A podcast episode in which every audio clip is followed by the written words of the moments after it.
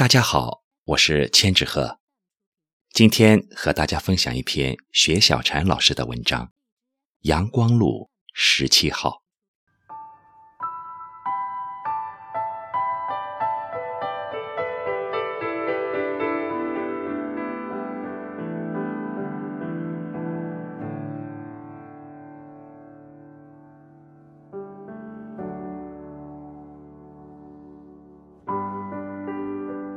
他和她新婚不到一个月，他就出去打工了。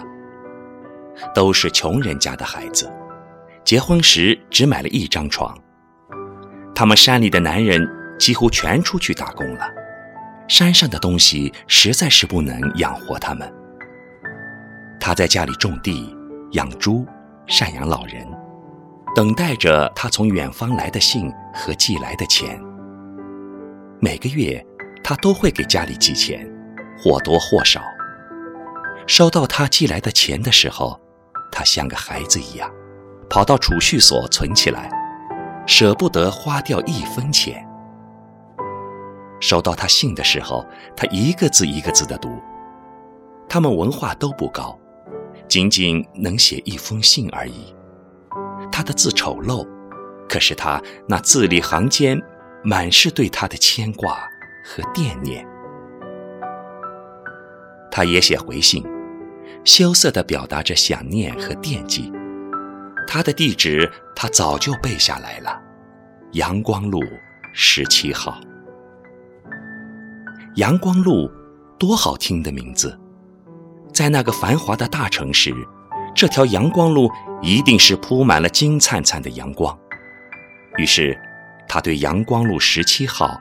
充满了向往，所以等待着阳光路十七号的来信成了他最大的快乐。他喜欢听他描述外面的世界，当然，他还听他说起过麦当劳。他在信中说：“什么时候来了，我带你去吃。”那年的春节，他没有回来。他说。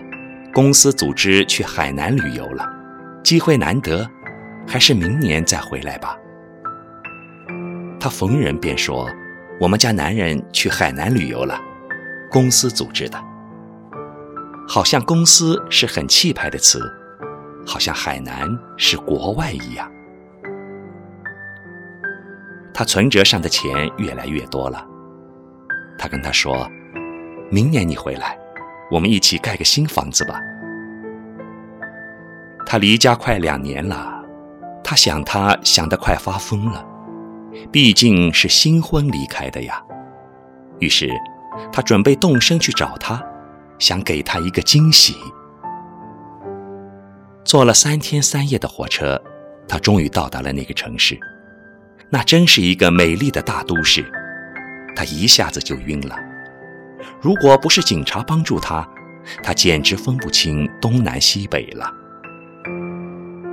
他把写着“阳光路十七号”的纸条递给警察，警察说在郊区，离城市还有两个小时的车程呢。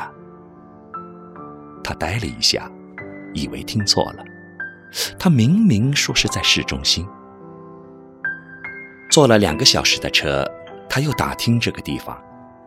有人指给他说：“往前走，那边搭的简易棚子就是。”他终于看到一块破牌子，上写着“阳光路十七号”。那一排房子都是临时搭建的。旁边的人说：“这片大楼快盖完了，那片简陋的房子也快拆除了，这帮农民工也应该回家了。他们在这里干了快两年了。”为挣钱都舍不得回家。春节老板跑了，连路费都没有。黑心的老板让他们没办法回家。